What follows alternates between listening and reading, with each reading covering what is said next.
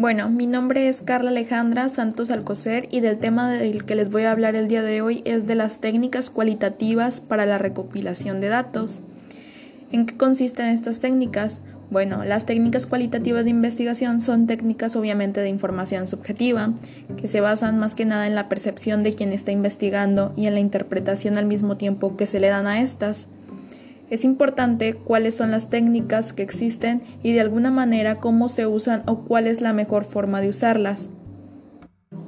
Uno de los rasgos por los que están caracterizadas es que las técnicas cualitativas permiten penetrar en el interior del pensamiento haciendo emerger el discurso social. Esto hace que la metodología cualitativa presente serie de rasgos distintivos. Estos rasgos son el de contar con personal especializado que ha de reunir entre otras condiciones neutralidad respecto al tema tratado, que tengan una habilidad de comunicación y de moderación de personas y capacidad de síntesis de discursos complejos. Es importante porque dentro de estas técnicas podemos tener técnicas que sean de observar algo como una situación o un procedimiento, el poder entrevistar a una persona, por ejemplo, en un grupo focal se tiene que observar la interpretar el comportamiento de las personas y por lo tanto se debe de estar preparado para analizar esto. También existe otro rasgo que es la dificultad de localización de las unidades de información. Esto quiere decir que debe la persona que se va a encargar de esto debe saber o entender qué información es importante para la investigación. El siguiente sería el costo económico elevado debido a la cualificación del personal que ha de realizarlas, a la localización de las unidades informantes y al tiempo necesario para su realización. Y pues el costo es elevado ya que se necesita algo de personal para realizar algunas encuestas, porque existen veces que luego se tiene que entrevistar a miles de personas y eso no lo podría hacer no nada más una persona, sino que se necesitan de varias para realizar esto. La otra sería la complejidad del análisis de investigación. Es complejo por la interpretación misma de quien está haciendo el análisis de información, ya que no es fácil. Las técnicas cualitativas se clasifican en tres, que son las técnicas directas, técnicas indirectas y las técnicas mixtas. Las técnicas directas son aquellas en las que les vas a proporcionar el propio sujeto al que le estamos sacando la información de manera verbal, y de manera gestual o también de forma documental o figurativa. Y las técnicas más usadas en este sentido son entrevistas, la observación, los focus group o grupos de discusión, fuentes documentales. Las fuentes documentales son como los libros, diarios y revistas. También se utiliza el análisis de imágenes. Estas técnicas son llamadas técnicas directas porque me las va a proporcionar el propio, el propio sujeto o el propio documental o imagen. La segunda técnica son las técnicas indirectas, que son las que la fuente de información la constituyen solo documentos, dibujos y figuraciones no protagonizados por los propios sujetos. Es decir, no te la da el propio sujeto, sino que nos vamos a documentos escritos, filmados o multimedia con los que no hemos tenido contacto con la gente, que lo escribió o lo filmó. También nos podemos basar de los grabados, pinturas o dibujos y símbolos. Esto dependiendo del tipo de investigación es la técnica que se va a utilizar.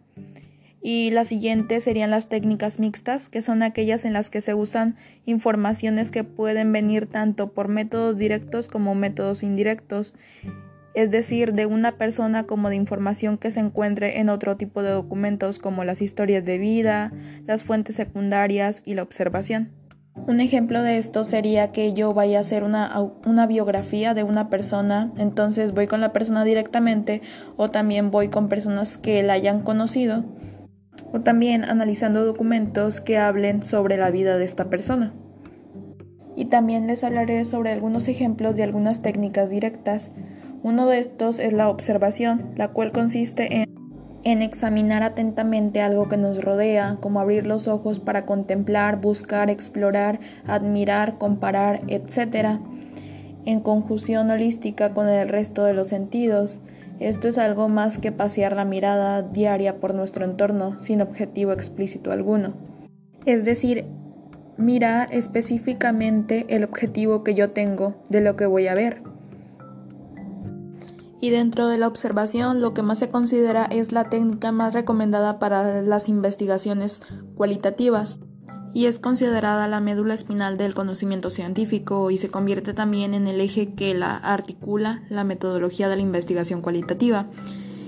Esto quiere decir que esta técnica permite obtener información sobre un fenómeno o acontecimiento tal y como se produce. Existen diferentes modalidades de la observación según los medios utilizados, que es la observación no estructurada y la observación estructurada. La siguiente sería según el número de observadores, que es observación individual o ya sea observación en equipo. La tercera es la según la participación del observador, que es la observación no participante y la observación participante. Y por último es la de según el donde se realiza, que es el trabajo de campo o ya sea un laboratorio. También se ocupan los medios de observación. Los más utilizados son los diarios de campo, cuadernos de notas y los mapas. Estos te facilitan, amplían o perfeccionan la tarea de observación que se está realizando. El diario de campo es el diario donde se relata el escrito de las experiencias vividas y de los hechos observados, pueden ser redactados al final de una jornada o al término de una tarea importante. Un diario de campo es una narración minuciosa y periódica de las experiencias vividas y los hechos observados por el investigador. En el diario de campo se debe eliminar los comentarios y análisis subjetivos y se deben conservar el rigor y la objetividad que existe en un documento de este tipo. El siguiente sería el cuaderno de notas. Un cuaderno de notas adopta generalmente la forma de material de una libreta que el observador lleva consigo con el objeto de anotar sobre el terreno todo tipo de información y esto ayuda para redactar el diario. Y la finalidad de esto es anotar sobre el terreno o sobre el momento en el que estamos.